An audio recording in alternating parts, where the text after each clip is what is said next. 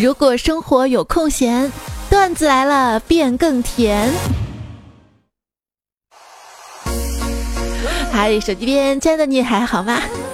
欢迎你来收听新的一期段子来了，我是天干物燥，小心脸上出油冒泡的主播彩彩呀。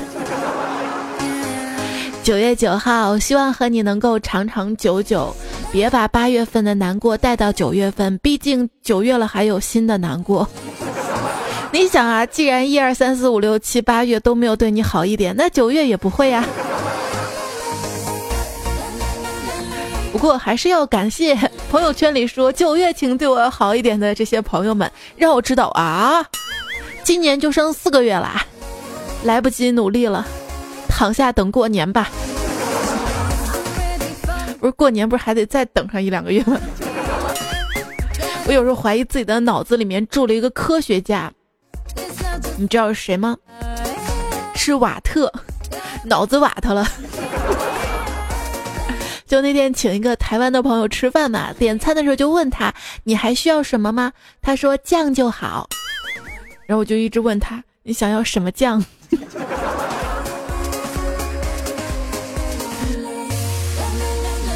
对于外地人说：“没有我们外地人，你们上海人吃什么？”上海人就不同意啦。说了多少遍了啊！我们不吃外地人。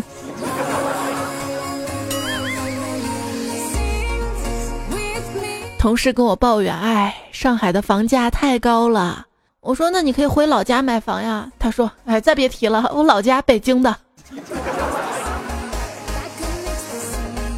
你还别说，北京有一点就比上海好，就是关于外地人买房这一点限购上哈。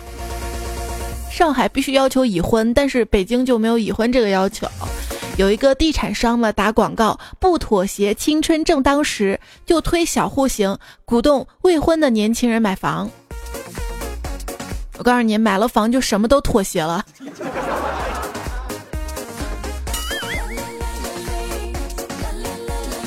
你看，薛之谦都被上海的限购政策逼得不要不要的了，都选择离婚买房，然后再结婚了。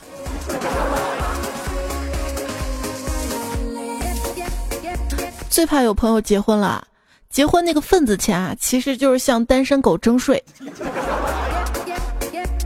跟我妈说：“妈，我单身了。”我妈发给我一个银行卡卡号，我说：“咋？你要给我钱吗？”她说：“不，你花不完的钱可以打这儿。”曾经有个朋友发过一条状态，我一直觉得这句话挺酷的。这句话是在我的认知范围里，思念只是一种水饺的名字。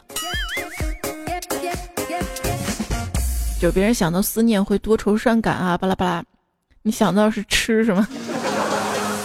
有人单身呢并不可怕，可怕的是单身且胖若两人。有的人呢减肥靠节食，有的人减肥靠运动，而我就很不一样了，我减肥全靠做梦。一个胖子坚持无氧运动和有氧运动结合并节食，六个月之后。成了一个肌肉发达的胖子。对于胖的朋友啊，我想说，在野外遇到熊的时候，千万不要跑，伤膝盖。话说，一群美国人去旅游，出现了一头熊，美国人奋力逃跑，没多久啊，就看见了两个俄罗斯人露营，就跑过去求救。俄罗斯人看见他们俩大呼小叫的，以为来打架的。一场混战之后，其中一个俄罗斯人对另外一个俄罗斯人就说了：“哎，这些美国佬真 TM 怂，就那个穿毛皮大衣的还有点血性。”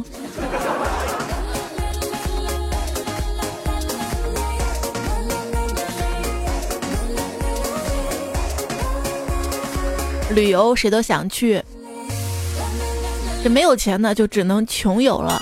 以前想不通为什么有人会穷游，后来想通了，在家里也是穷，不如到外面穷，还能看风景，说不定还能捡到钱。唉，可是现在的移动支付，捡到钱的几率越来越少了。说移动支付时代，办事儿讲究的人，就是那种给你微信或者支付宝转账的时候多转几块钱提现手续费的人。我觉得没必要吧。去年还是前年的时候，我说微信、支付宝提现收手续费的，那会儿吧，我还挺心疼的。我说：“哎呦，我这么有钱，你说提现花多少手续费啊？多心疼呀！”这一年过去了，发现一次现都没有提过，全花了，还要从银行卡里倒贴。我这次去青岛又花了不少钱。当时我就在想，为什么青岛的酒店比三亚的贵呢？后来出租车师傅告诉我，三亚一年四季都是生意，青岛只有夏天有生意。那不卖贵点儿？不管咋说啊，迷你彩又看到了大海，特别开心啊！我们在海边捉螃蟹、捡贝壳，大海真的是太神奇了。就那天，我在岸边看到一块紫色的小石头，被海水冲刷的滴溜滴溜滴溜的圆，赶紧跑过去去捡，是一颗葡萄。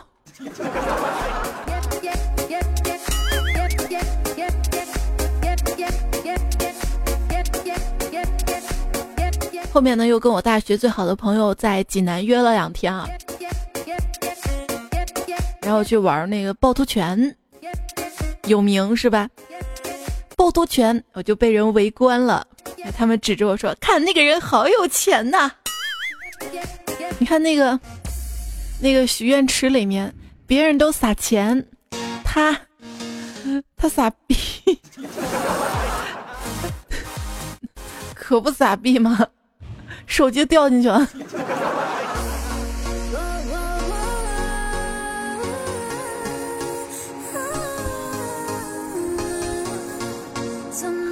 因为手机掉到了趵突泉里面，这几天都不能用手机了，就感觉自己过回了原始人。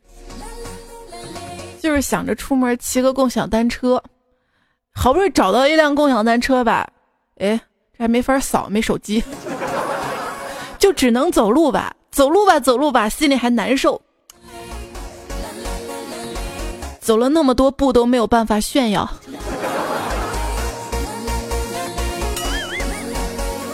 买东西吧，又回到了网页版的购物网站，居然万分的不习惯啊！我发现，在某宝同时购买去乌鲁木齐的机票、绳子、汽油桶、智能定时器、滑雪面罩之后，大数据分析会判断你有恐怖分子的嫌疑。现在刚做完笔录回来。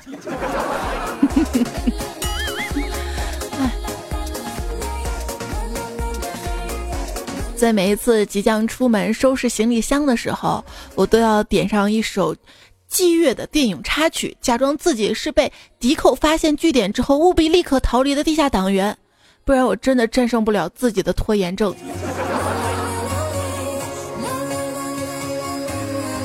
朋友们，你们旅行回来之后一般多久可以把旅行箱整理好啊？我一般都会原地放置三天以上。那三天走路会绕开它，目光根本不敢与它对视。一想起来要把脏衣服拿出来，买的东西分类放起来，化妆品啊、小玩意儿啊都要归类。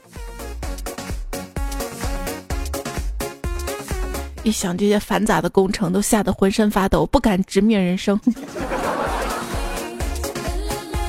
像男生呢，大多都喜欢出门旅行背个小包就走，利利索索的女生，讨厌女生出门拎一个大箱子，里面装满了要穿的衣服。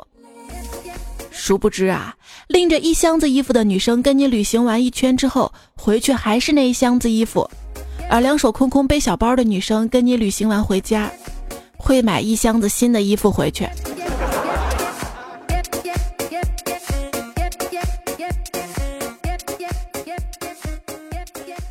第八套广播体操会不会是精简版的降龙十八掌？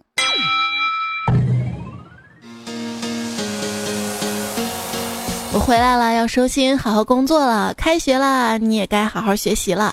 虽然说现在很累很累，但是等你们以后长大了，等到生孩子过日子的时候，你会发现，现在学习真的是最好的时光啊。小时候循规蹈矩，不要早恋，以免将来贬值。大学毕业后赶快嫁人，不要节外生枝。结婚完了，抓紧时间把孩子生了，然后就可以完成一个女人的使命了。最近一个准妈妈跳楼自杀的不幸消息引起了大家的讨论和关注。这女人啊，真的不到怀孕生孩子，你都不知道自己嫁的是人还是狗。就有一群新妈妈建了一个群嘛，群名叫“育儿交流群”，但是大家在群里面做的最多的事儿就是骂自己的老公。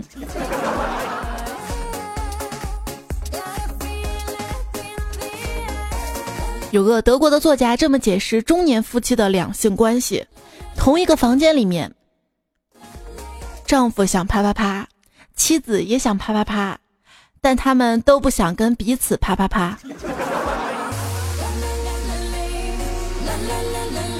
啦啦啦啦累呀，累。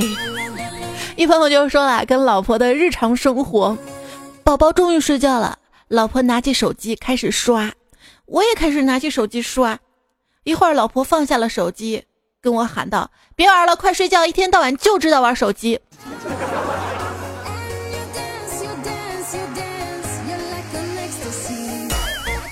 那是，是谁哄的孩子睡觉啊？还不是他？那你呢？一直玩手机。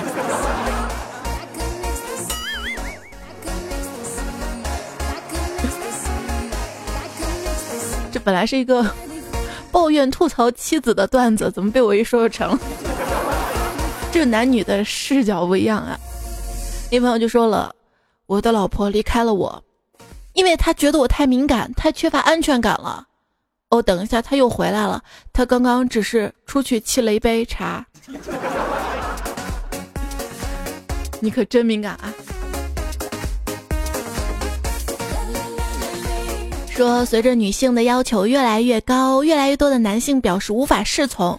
多数受访者表示自己是野鸡男，既没有凤凰男有改变自己人生的能力，也没有渣男的帅又温柔的特质。再加上丈母娘物质要求有很多，他们根本不想结婚。反正谈了也娶不起，不如玩游戏算了。中国就这样悄然进入到了单身社会。你这个不全面啊。是男生的角度，这个女性的角度呢？我们女生啊，我们现在自己可以挣钱给自己花，要不了你的钱，又有那么多男闺蜜宠着，不想那么早结婚生孩子，丢掉事业，身材走样，失去自由，还要伺候婆家一家老小。中国就这样悄然进一步进入到了单身社会。身高一米五八到一米六五之间，体重四十二到五十公斤，为人亲和，性格温和，黑长直发型或者长马尾，习惯素颜或者淡妆，不泡夜店，不抽烟，不蹦迪，偶尔跟朋友喝点酒，喜欢猫猫狗狗，有爱心，有素质，经济独立，有自我的人格，不迷恋奢侈品，但有能力买，有喜欢的明星，但不痴狂。云淡风轻，荣辱不惊，这就是标准的女备胎了。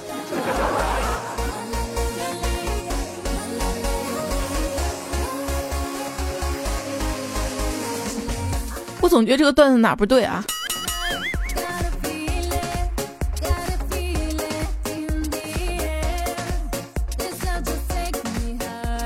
呃，单身的女青年，她的子宫行为逻辑是这样的。子宫想要宝宝，子宫没有得到，子宫开始报复，于是痛经了。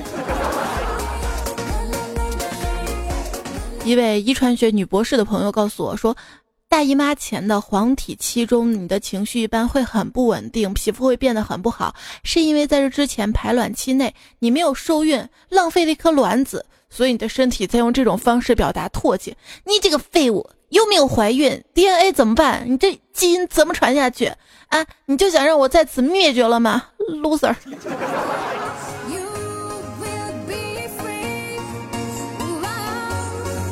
那生过孩子怎么也会这样？这谁发明了薄荷卫生巾？你以为自己是金嗓子护舒宝吗？来大姨妈的女人啊，整个人就是蛮神经质的。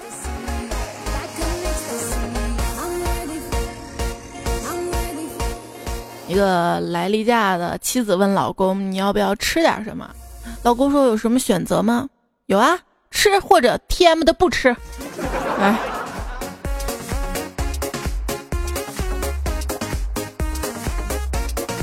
早上起来，他问我为什么化妆的时候要对着镜子笑。我说没有啊。他说绝对有。他说观察我很久了，每次我都会对着镜中自己缓缓的露出一个标准而热情的微笑，感觉非常诡异。我仔细想了一下，说啊，那是因为我在涂腮红。还跟他解释了一下啊，那个女生涂腮红的方法。他说：“我勒个去，你不早说，还以为你都疯了呢。”这女人为什么要那么拼命的打扮自己呢？因为女孩子稍微有一点不好，就会被拿出来放大的说，而男孩子稍微就那么长得还 OK 一点，就有各种妹子舔。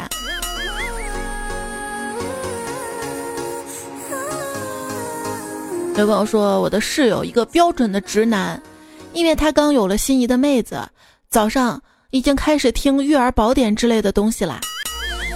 经常看到网上嘛，有一些女生动不动的称自己男朋友为直男，还带点贬损的语气，特别搞不懂哈，咋的？你还想找个基佬才满意啊？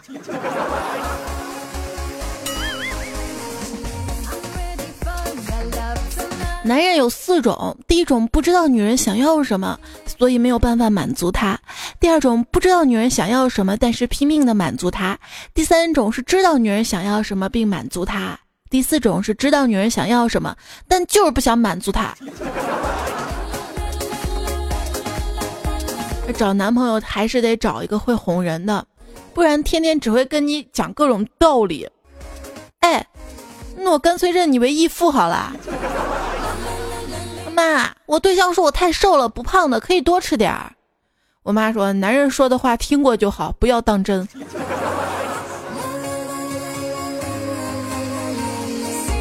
一男性朋友说：“我找女人的时候最看重的就是智商，因为没智商的女人我才有可能搞到。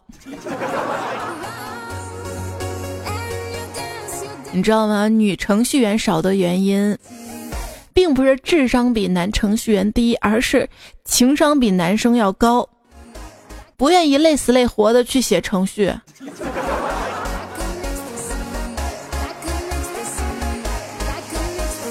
你的女人被人追是她的本事，始终留在你身边那才是你的本事。你看，这恋爱的艺术很多啊。为什么说恋爱是一门艺术呢？因为学过艺术的人都知道，挺费钱的。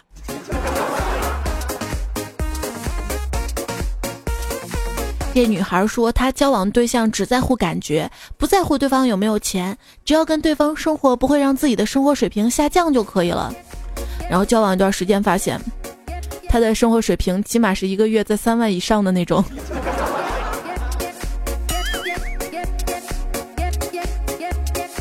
不要傻傻的听从别人说的，金钱买不来幸福的开导，买不来就买不来吧，这不应该是别人劝你放弃对金钱热爱的理由啊！扪心自问，你愿意成为一个不幸福的有钱人吗？愿意，真愿意。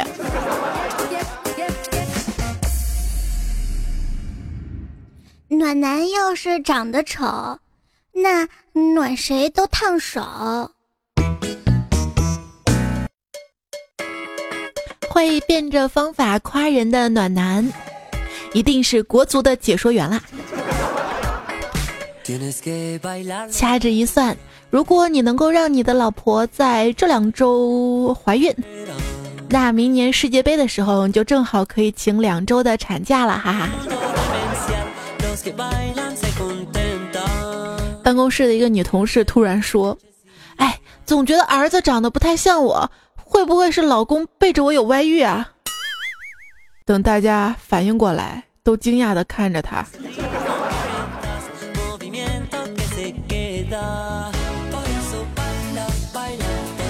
说一个女孩二十岁啦，有了男朋友。并意外的怀孕了，但是不敢告诉爸妈，想先试探一下爸妈的口气。妈，我最近好喜欢小孩子呢。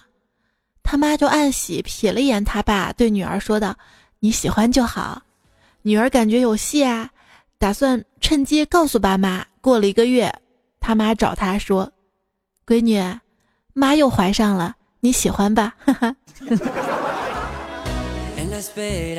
跟你们说啊，这安全套并不是百分之百安全的。坤哥就是戴着安全套，还是被车给撞了。那坤哥啊，自打他的女朋友告诉他，他们将要有孩子以后，很多事情呢都发生了改变，比如说他的名字、地址还有手机号。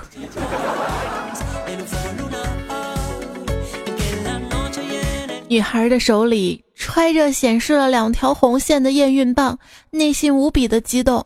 我怀上了，我怀上了，我得去弄死那个说我不孕的医生，害得我现在连孩子他爸都不知道是谁。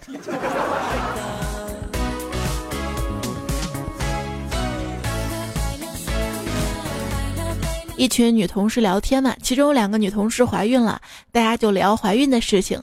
后来聊到了未婚先孕，说好多男的嘛都是先上车后买票。这个时候旁边一男同事就说了：“没办法，现在车票太难买了。”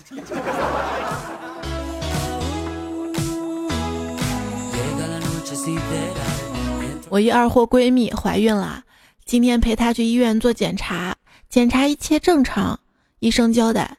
让她近期不要跟她老公同房，谁知道这二货一激动说：“啊，不同房，那我睡哪儿？我们就租了一间房啊！”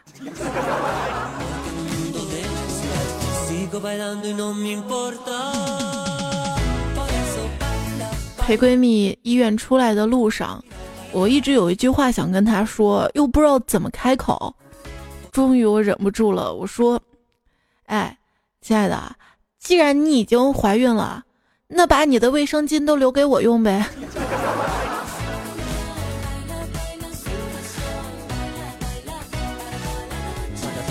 去检查呢，还有一朋友她老公去做婚检，医生呢对他说了一句话：“你这个包皮早点割还能长长一点儿。”限制住它的生长自由了吗？米国队长的老婆怀孕了，去医院做 B 超。一个实习的小伙子一脸严肃的就跟他说：“做好心理准备，可能是个怪胎啊！他有俩脑袋、四只手、四条腿。”大家瞬间惊呆了啊！他媳妇儿当场嚎啕大哭起来。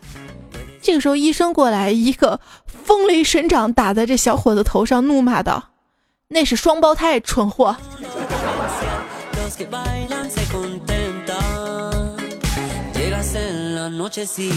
一朋友嘛，他老婆啊怀了一对双胞胎，他呢害怕孩子生下来之后老婆奶水不够，就买了一头羊奶羊，准备将来给孩子喝羊奶。结果奶羊一胎直接生了四只，还得给小羊买奶喝。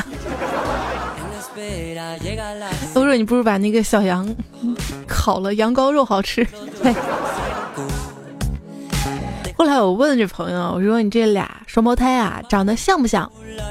他说像啊。一开始喂奶特别难分清，先把大宝喂饱之后，走开一会儿，回来喂小宝，喂了一会儿发现小宝在旁边哭啊，才知道自己喂错了。不过到现在就能分清了。我说为啥？因为现在大宝胖，小宝瘦。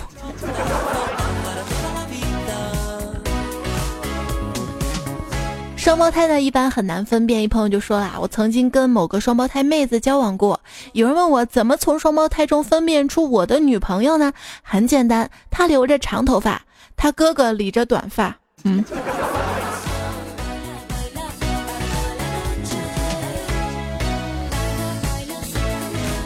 我同事说：“哎，这老婆怀孕之后啊，口味越来越刁了。”我说。这女孩子怀孕之后口味是会变的，你多照顾点她嘛。不是，那我知道，我不是不照顾她。她说她要吃葡萄味的提子。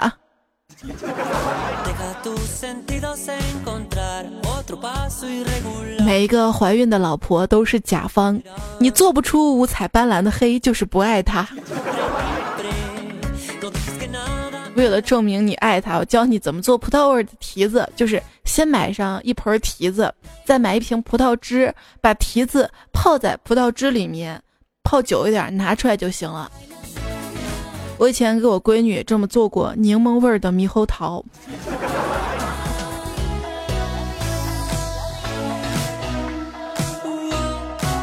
二胎政策推出之后啊，家里人呢就问我十岁的表弟。让你妈再给你生个弟弟妹妹好不好呀？弟弟特别爽快的说不行。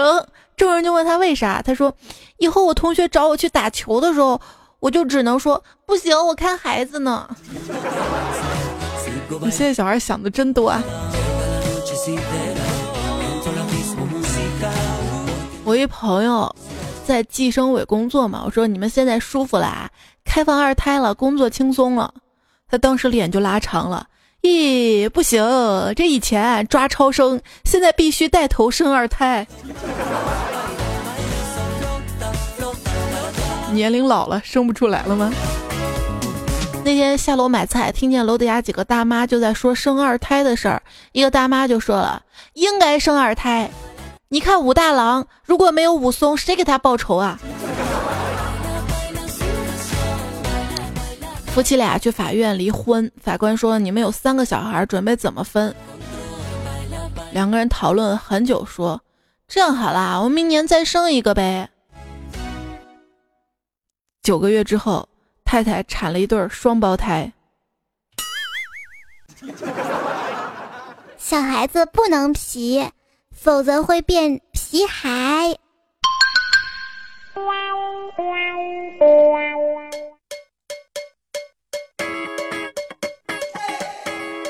也是听到节目的是段子来啦，我是主播彩彩。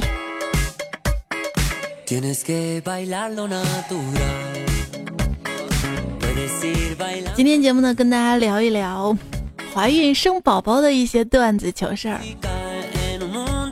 我怀孕五个月的时候嘛，老公一边摸我肚子一边说：“孩子是上天赐给我最好的礼物。”我说：“那我呢？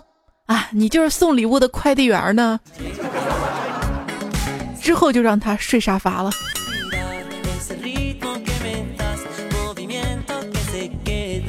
推出产房的时候，护士递过来一张白床单，让老公帮忙给我盖上。结果他居然问护士：“要把头盖上不？”我不是尸体好吗？像知交，他知道他老婆怀孕了，非常高兴，给他老婆买了一瓶补胎灵，跟老婆说：“老婆，你吃了以后一定有助于胎儿的发育，这是补胎灵。”她老公就骂他：“你个傻缺，这是补自行车的胶水。”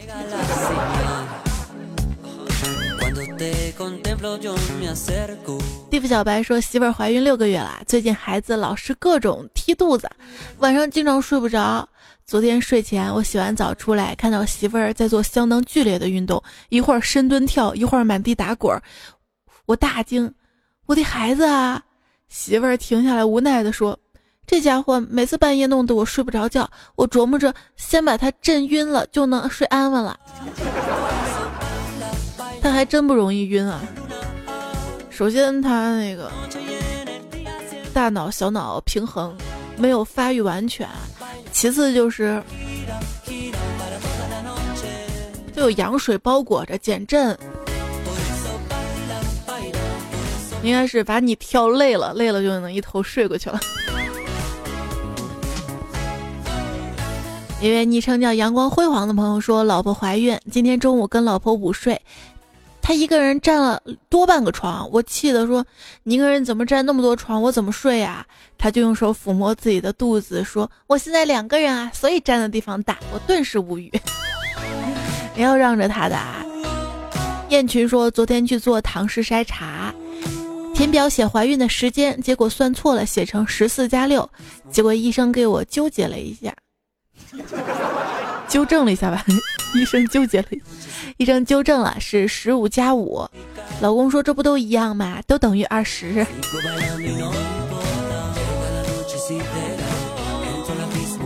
我当时没有做唐筛啊，还有这位昵称叫我都已经十八了，说怀孕的时候让老公和宝宝说话做胎教，老公对着我的肚子看了半天，来了一句：“你好，快递，出来取一下吗？”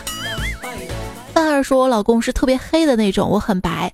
怀宝宝的时候，他带着我去朋友家玩儿，结果那小子问我：‘哎，你家斑马啥时候生啊？’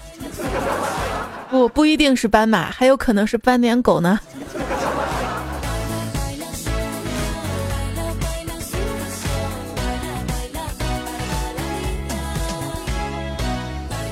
昵称此人未审核说，前些年我跟老婆一直想要孩子，但是一直没有嘛。去医院查出老婆输卵管堵塞，然后就要通一下。由于要打麻药，所以术后老婆一直不舒服嘛。然后打不到车就坐公交车，一路无事。下车的时候，路边路过一个帅哥，感觉蛮有自信心的那种的。他路过我跟老婆下车，就那么一瞬间，他俩对视了一下。我老婆就在这个时候，终于难受的转头吐了吐了。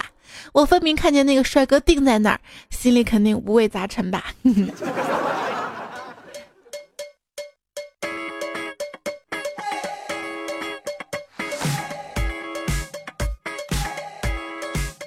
还是只教说一天跟媳妇儿抱着几个月大的女儿在街上逛，碰见媳妇儿一朋友也抱着孩子，就聊起来了嘛。朋友问：“你家孩子生下几斤呐？”我说：“六斤多。”朋友说：“他们生下了将近九斤呐。”媳妇儿问顺产还是剖的，朋友说顺。这个时候我就不由自主的说了一句牛逼呀！只见朋友一脸黑线，我哪里说错了嘛？真的很厉害呀！嗯。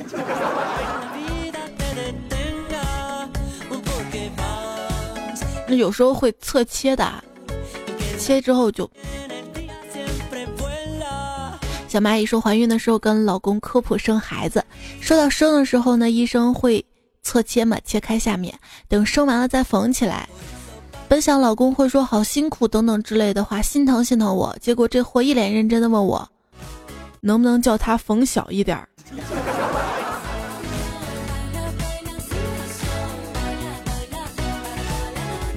这老公不要了。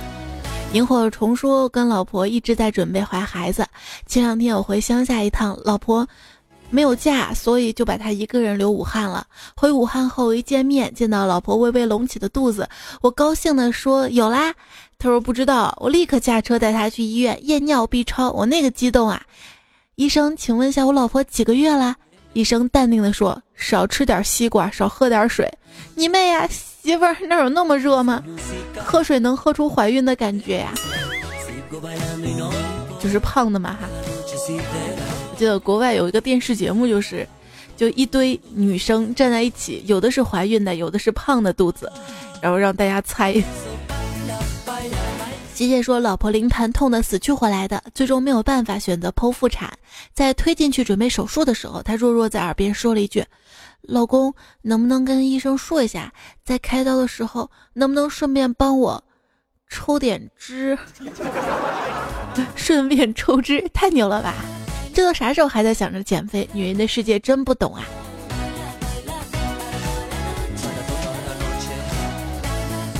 就是最近这件事情过后嘛，在朋友圈看到一个段子啊，说是一个医生说的，他说遇到了一个产妇嘛，偷偷递给我纸条说，等会儿如果有危险，甭管外面那些傻叉怎么说，记住保大，一定保大。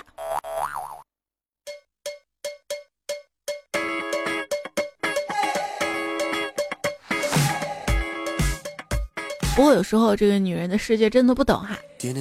那天看到两个小姐姐在争吵，一个说：“我就喜欢叫你姐。”我心想这有啥好吵的？然后听到另外一个说：“我就喜欢 PG One。”周内这样，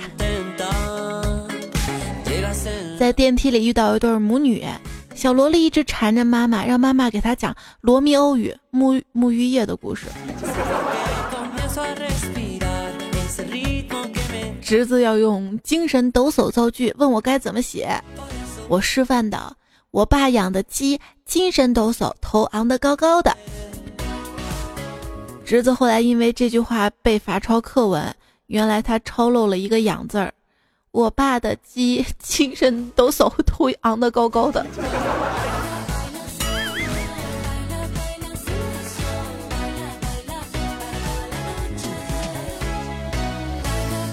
说到鸡，有一句歇后语，我看你是老鹰打饱嗝，今儿吃多了。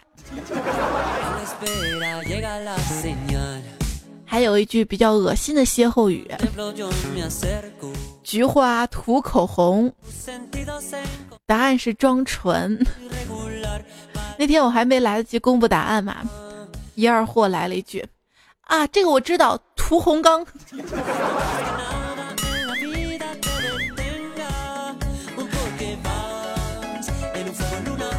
还有小刀拉屁股，开开眼。再问你，德芙巧克力是哪个国家的？答案是英国的，因为因祸得福。继续来看大家留言哈，伊人惹心醉说：“哎，奇怪了，为什么我也只能背到钙元素周期表哈？”还有张晨阳说啦，在我的概念里，周期是指每个月的那几天。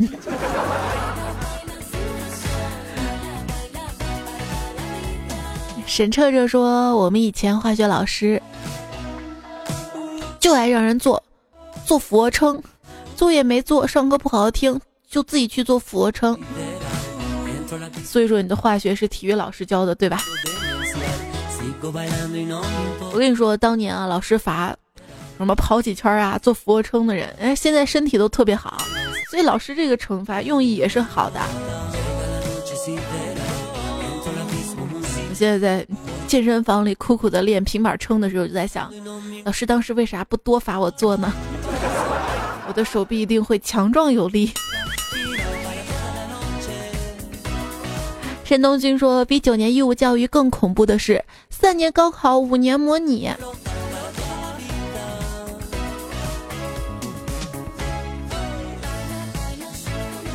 L C Force 说：“对待被堵住的马桶，就要像跟男朋友吵架的时候一样，等你想通了再来找我吧。” biu biu biu 说：“少壮不努力，老大瞎逼逼。”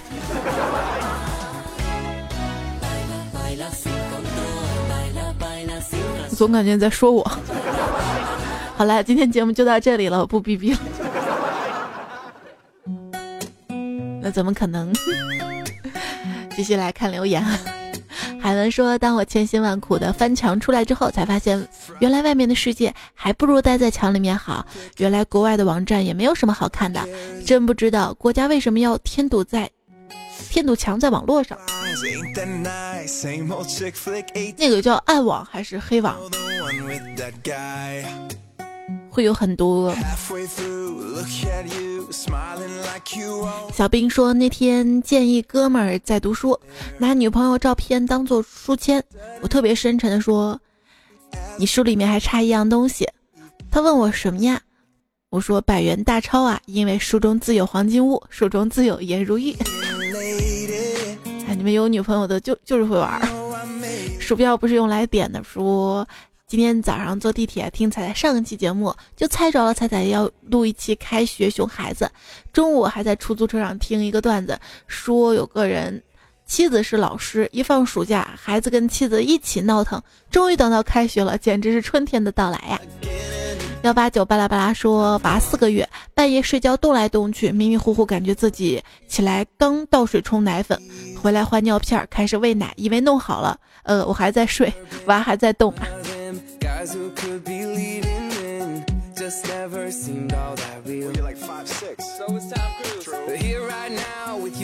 后来我已经就练成了，他要醒了饿了嘛，自动扒开我衣服，就找奶奶喝了。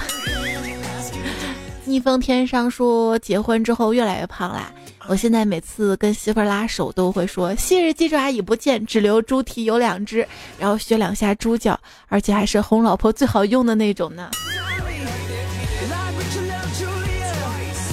邓宇峰说五十块钱送什么？当然送他回家啦，来回车费三十，剩下二十还能吃宵夜呢。那你七夕情人节约会算什么呀？大号说：“谁说彩彩总读第一次评论的？前两天给彩彩第一次洋洋洒洒写了二百二十七个字，梦想彩彩会读。转了半天评论，竟然没找到自己的。但是发现一个问题：近千条的评论能被彩采纳，的确是一件不容易的事儿。彩我问你，你选评论的时候是不是有一种后宫三千佳丽围陈一人翻牌的感觉呀？一般来说，二百多次评论会因为超出字数发表不成功的，那我当然就看不见啦。”还有迷你彩彩蘑菇说：“是不是自己发的评论自己看不到啊？”我第一次评论为了发表成功，愣是来回翻了三遍，没找到之前发的评论，让我抱着彩彩哭会儿。是因为现在喜马拉雅不是改版之后，评论只有被点赞点上去之后嘛，才能看到。如果你发了评论没有人点赞，就沉在下面了。所以你每次辛辛苦苦都翻不到你评论，你觉得我能一下翻到吗？赵占清说：“看完不点赞，瘦到两斤半。那大家都不点了呀？不是能瘦吗？”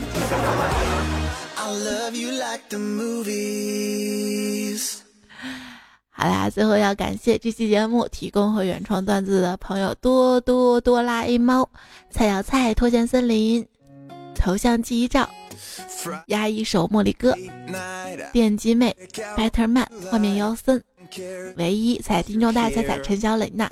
黑顶卡校长，那今天节目就告一段落了哈。下期节目段子来了，不见不散。我的微信订阅号，微信右上角添加好友，选择公众号订阅号，搜“彩彩才是采访彩”。为什么要说公众号订阅号呢？因为我不知道是公众号还是订阅号，反正不是那个就是这个。就怀孕确实是一件特别辛苦的事情啊，但是你会发现，有了孩子之后更辛苦，但是快乐也是在的哈，就跟我做节目一样，觉得做节目还挺辛苦的，但是也挺开心的嘛。就比如说旅游也是挺辛苦的，但也挺开心的嘛。生活就是要经常加点料，这样才有味道，这样才能经常笑。好啦，跟你说拜拜啦，不啰嗦啦。少壮不努力，长大瞎逼逼，贼扎心。沉默是金，我准备安静一会儿。安静的时候就去买买买了，买买买的话应该是浪费钱呀。好了，晚安啦哈，周末愉快，下期再见啦。听到老婆出轨的消息，小王顿时火冒三丈。朋友小李走上前去，趁机点燃了他嘴中的香烟。